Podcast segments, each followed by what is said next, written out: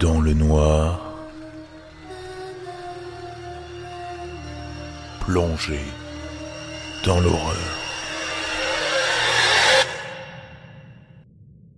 Bonsoir à tous, bienvenue dans ce 18e Crip Show. Tout d'abord, je vous souhaite de bonnes vacances et comme vous allez le remarquer pour cet épisode un peu plus court, je suis moi aussi en vacances. C'est promis, dès la rentrée, on repartira sur des formats normaux, ne vous en inquiétez pas. Aujourd'hui, vous allez découvrir, à travers l'histoire longue, le récit d'un homme qui, du jour au lendemain, va découvrir devant chez lui, dans sa boîte aux lettres, une boîte à musique. Mais attention, une boîte à musique très particulière, très angoissante. Je vous laisse le découvrir. Et je vous invite bien sûr à lire cette incroyable histoire sur le site Creepypasta from the Crypt afin de profiter davantage de la plage. Propose seulement une recommandation aujourd'hui, mais une recommandation assez sympa. Une chaîne YouTube dédiée au creepypasta, mais un petit peu différente de celle traditionnelle. Je vous invite à le découvrir en fin d'épisode. Dans tous les cas, bienvenue dans ce 18e Creep Show. Dans le noir, faites face à l'horreur.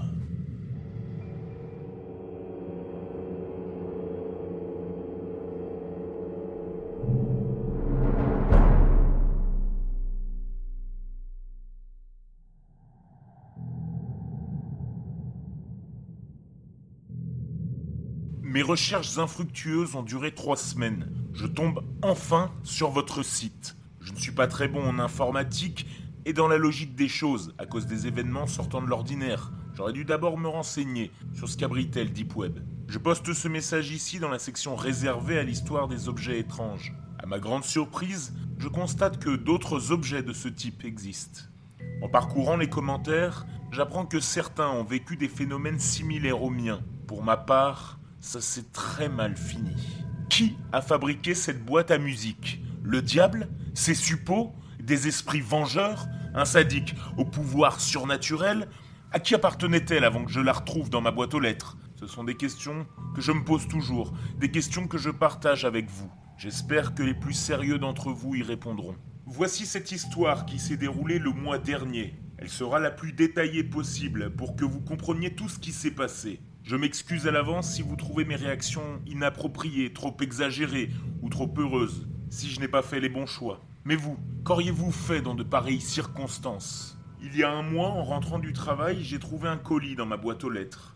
Pas de nom, pas d'adresse. Des notes rouges de musique étaient gravées sur chaque côté de ce colis. Elles étaient à l'envers. Un court instant, j'ai songé à la porter au voisin pour lui demander s'il n'avait pas commandé un truc en rapport avec la musique. Et puis je ne sais pas, J'étais curieux de savoir ce qui s'y trouvait à l'intérieur. Ça pesait son petit poids. Je me persuadais aussi que le facteur ne pouvait pas s'être trompé d'adresse. Après avoir dîné, il devait être 21h quand j'ai décidé d'ouvrir le paquet. Je me suis assis sur le canapé du salon et j'ai retiré le scotch marron du carton. À l'intérieur, sur les billes blanches en polystyrène, j'ai trouvé une vieille carte jaunâtre, tachée de minuscules points rouges. L'écriture noire était fine et penchée. Le style était désuet, vieillot. On n'écrivait plus comme ça depuis au moins un siècle. C'était marqué Ne vous arrêtez jamais de tourner. J'ai eu la réaction typique du mec qui ne comprend rien. J'ai haussé les épaules avant de plonger ma main entre les billes blanches. Une boîte à musique. Je l'ai trouvée particulièrement belle. Le vernis qui recouvrait le bois d'acajou me renvoyait mon regard admiratif. La boîte ressemblait à un piano. J'ai soulevé le couvercle et j'ai découvert sur la partie gauche un cylindre en laiton garni de pointes métalliques et sur la droite, un mécanisme surmonté d'un plateau vert gazon. Dessus, trois minuscules personnages formaient un cercle. J'ai approché la boîte pour mieux les distinguer. J'ai été surpris quand j'ai vu une grande silhouette qui ressemblait à un porc humain courir avec une hache de boucher derrière une petite fille. La bouche grande ouverte, les bras en avant, la fillette s'enfuyait. Aussi étrange que les autres personnages, un homme était allongé sur le gazon et avait l'air de se taper le front. Inutile d'expliquer que j'ai trouvé cela étrange et glauque, morbide même. J'ai retourné la boîte pour découvrir la manivelle cuivrée qui actionnait le mécanisme. En me disant que ce n'était qu'une vulgaire boîte de musique, j'ai serré la clé entre le pouce et l'index et, au moment de tourner, mon regard s'est posé sur la carte. Ne vous arrêtez jamais de tourner. Tourner quoi? La clé? Moi-même?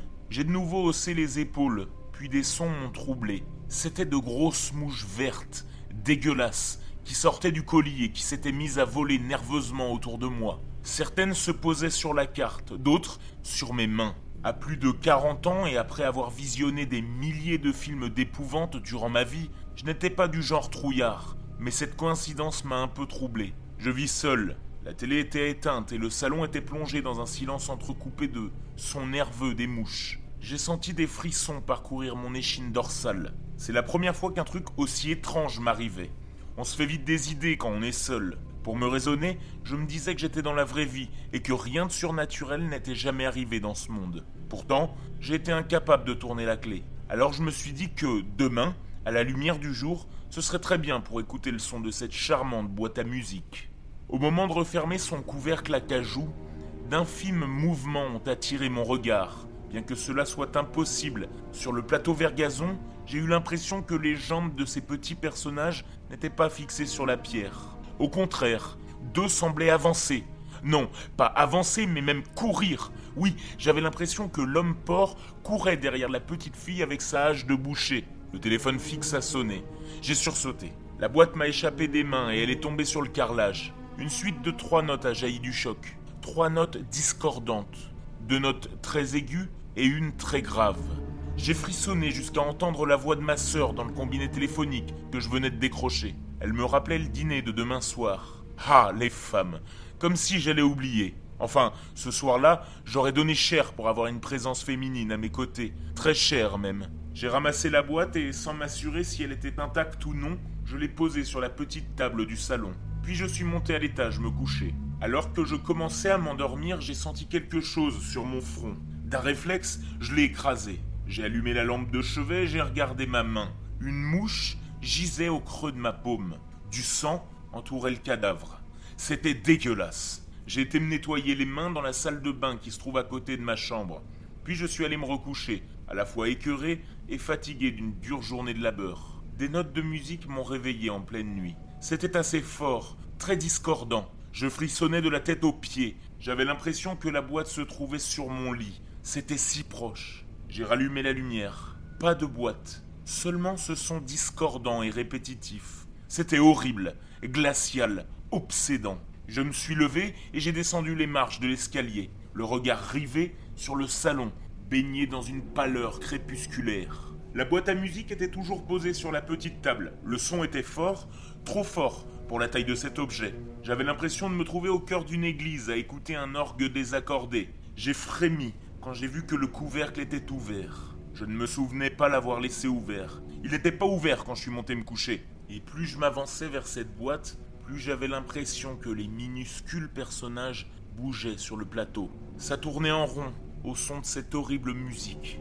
J'étais transi de froid. Une sueur glacée coulait le long de mes tempes. J'arrivais pas à analyser, et je me demandais si je n'étais pas en train de faire un cauchemar. J'avais oublié de fermer les volets en montant me coucher. Un grand rayon de lumière pâle passait à travers la fenêtre et se reflétait sur la boîte. Elle brillait d'éclats rouges vifs, comme le sang, et les personnages du plateau semblaient luminescents, entourés d'un halo spectral. J'entendais mon cœur cogner dans mes tympans. Je n'avais qu'une idée détruire cette maudite boîte. La carte était posée à côté et brillait du même éclat sang que la boîte. L'écriture luminescente semblait flotter au-dessus et répétait Ne vous arrêtez jamais de tourner. Mais une seconde phrase a failli me faire hurler de terreur. Où il viendra. Le salon était proche de l'entrée. J'avais accroché un miroir dans le couloir qui menait à ce salon.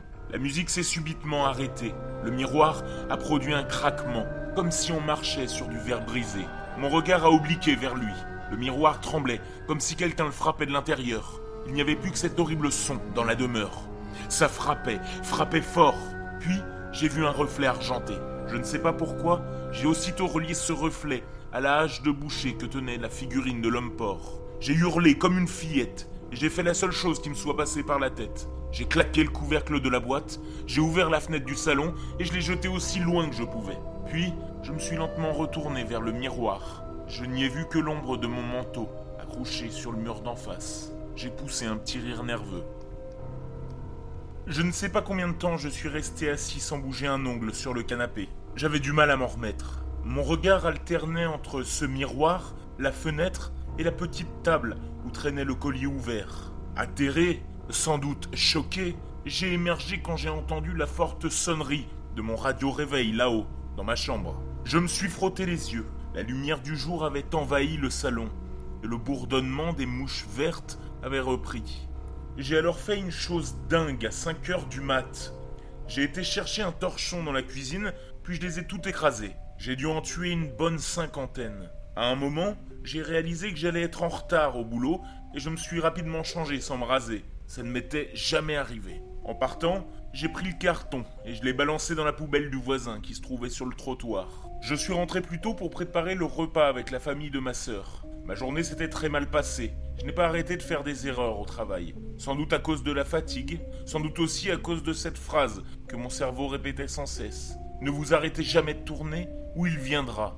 Qui viendra? Et qu'est-ce qui ne devait pas s'arrêter de tourner? Moi? La clé? Je me rassurais en me disant que si c'était la clé, je ne l'avais pas tournée. Et puis, pourquoi cette maudite boîte à musique avait-elle atterri dans ma boîte aux lettres?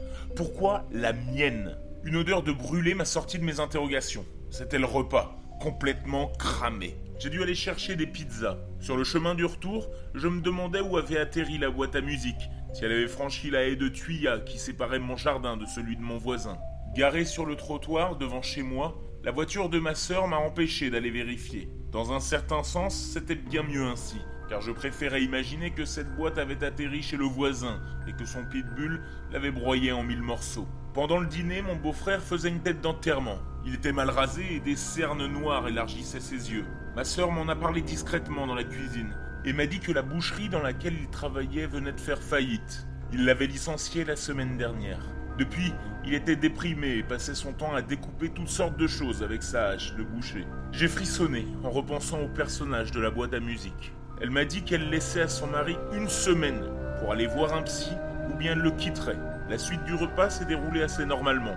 Et juste avant le dessert, j'ai offert à ma petite nièce son cadeau d'anniversaire et de Noël, puisque j'avais 4 mois de retard, comme d'habitude. Mort de fatigue, je me suis couché aussitôt après le départ de mes invités. Pourtant, je n'ai pas réussi à trouver le sommeil tout de suite. Mes pensées vagabondaient sur les incidents de la nuit dernière, sur la boîte à musique, sur ce son effrayant et discordant, sur la carte, sur le visage inquiétant de mon beau-frère. La carte D'ailleurs, où était cette carte, puisqu'il ne me semblait pas l'avoir jetée avec le colis Puis je me suis dit qu'elle était dedans, que la boîte à musique était en charpie et que ses débris avaient été jetés par le voisin. Je me suis persuadé que tout ça était derrière moi, que ma petite vie de célibataire allait reprendre son cours normal. Quand, au moment de m'endormir, les trois notes discordantes ont commencé à se faire entendre, en bas, juste en bas, dans le salon.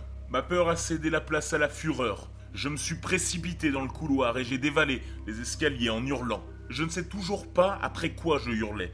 Peut-être pour atténuer le son des notes qui s'étaient accélérées et me vrillaient le crâne. J'ai aussitôt vu la carte sur la table. Sans pouvoir la lire, je voyais cette maudite phrase s'inscrire devant mes yeux. Ne vous arrêtez jamais de tourner ou il viendra. La musique s'est soudainement arrêtée. Il est là. Je ne sais pas si je l'ai lu ou inventé, mais je l'ai senti comme j'ai senti mon cœur cogner dans ma poitrine.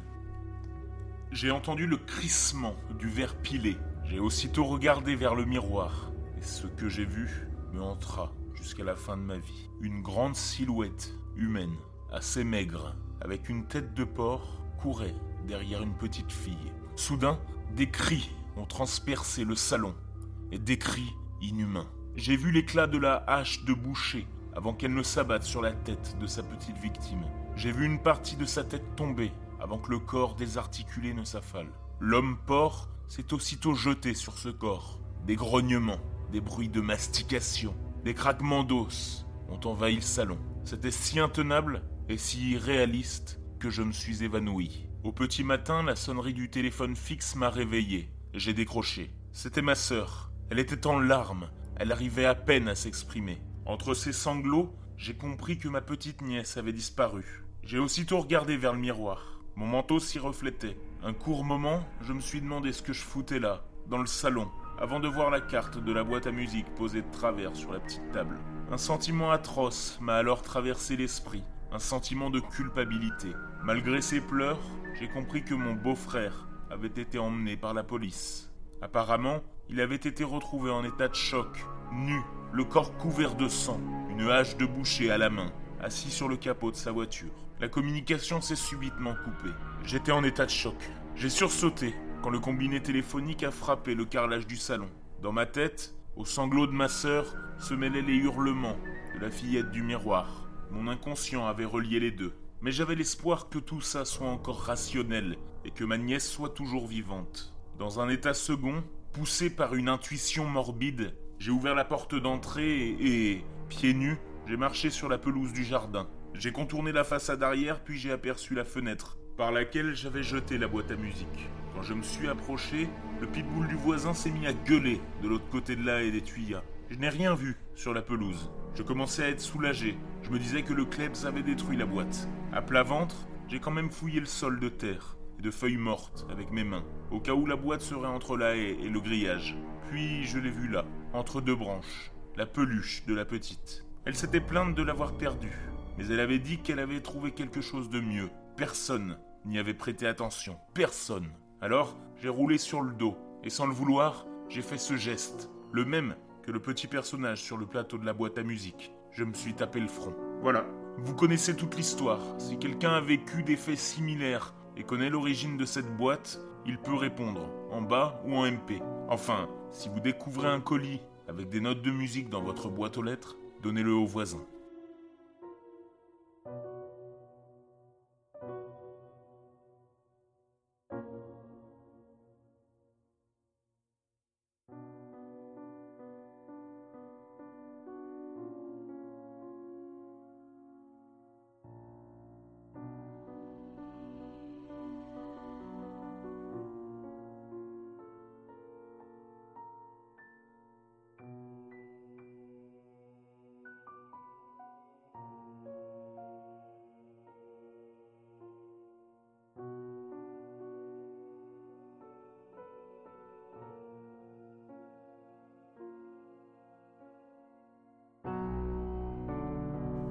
Et avant de se quitter, je ne peux que vous conseiller cette chaîne YouTube aux 100 000 abonnés, Aurore Shorts Party de son nom.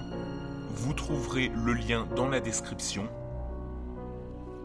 C'est une chaîne de creepypasta comme bien d'autres, à la différence qu'elle est illustrée.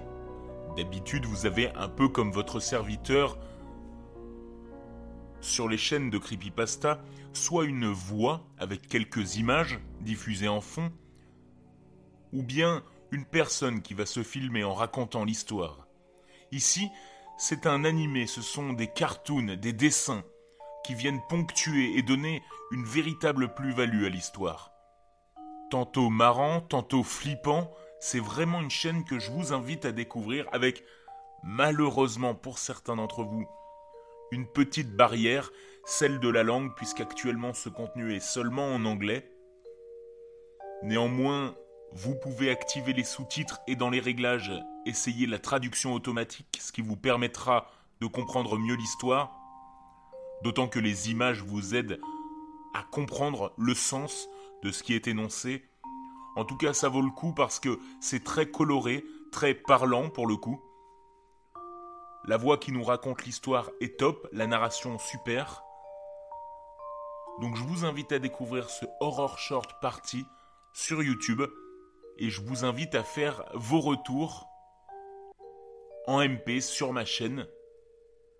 Que vous parliez français ou anglais d'ailleurs, j'aimerais bien savoir si euh, les images ont pu vous aider à mieux comprendre l'histoire. En tout cas, c'est sûr, c'est une chaîne à découvrir. Je vous remercie d'avoir suivi le Crip Show. Je vous souhaite une excellente semaine et on se retrouve la semaine prochaine quand je serai rentré de vacances pour un épisode plus long et toujours plus flippant. D'ici là, passez une excellente semaine dans le noir.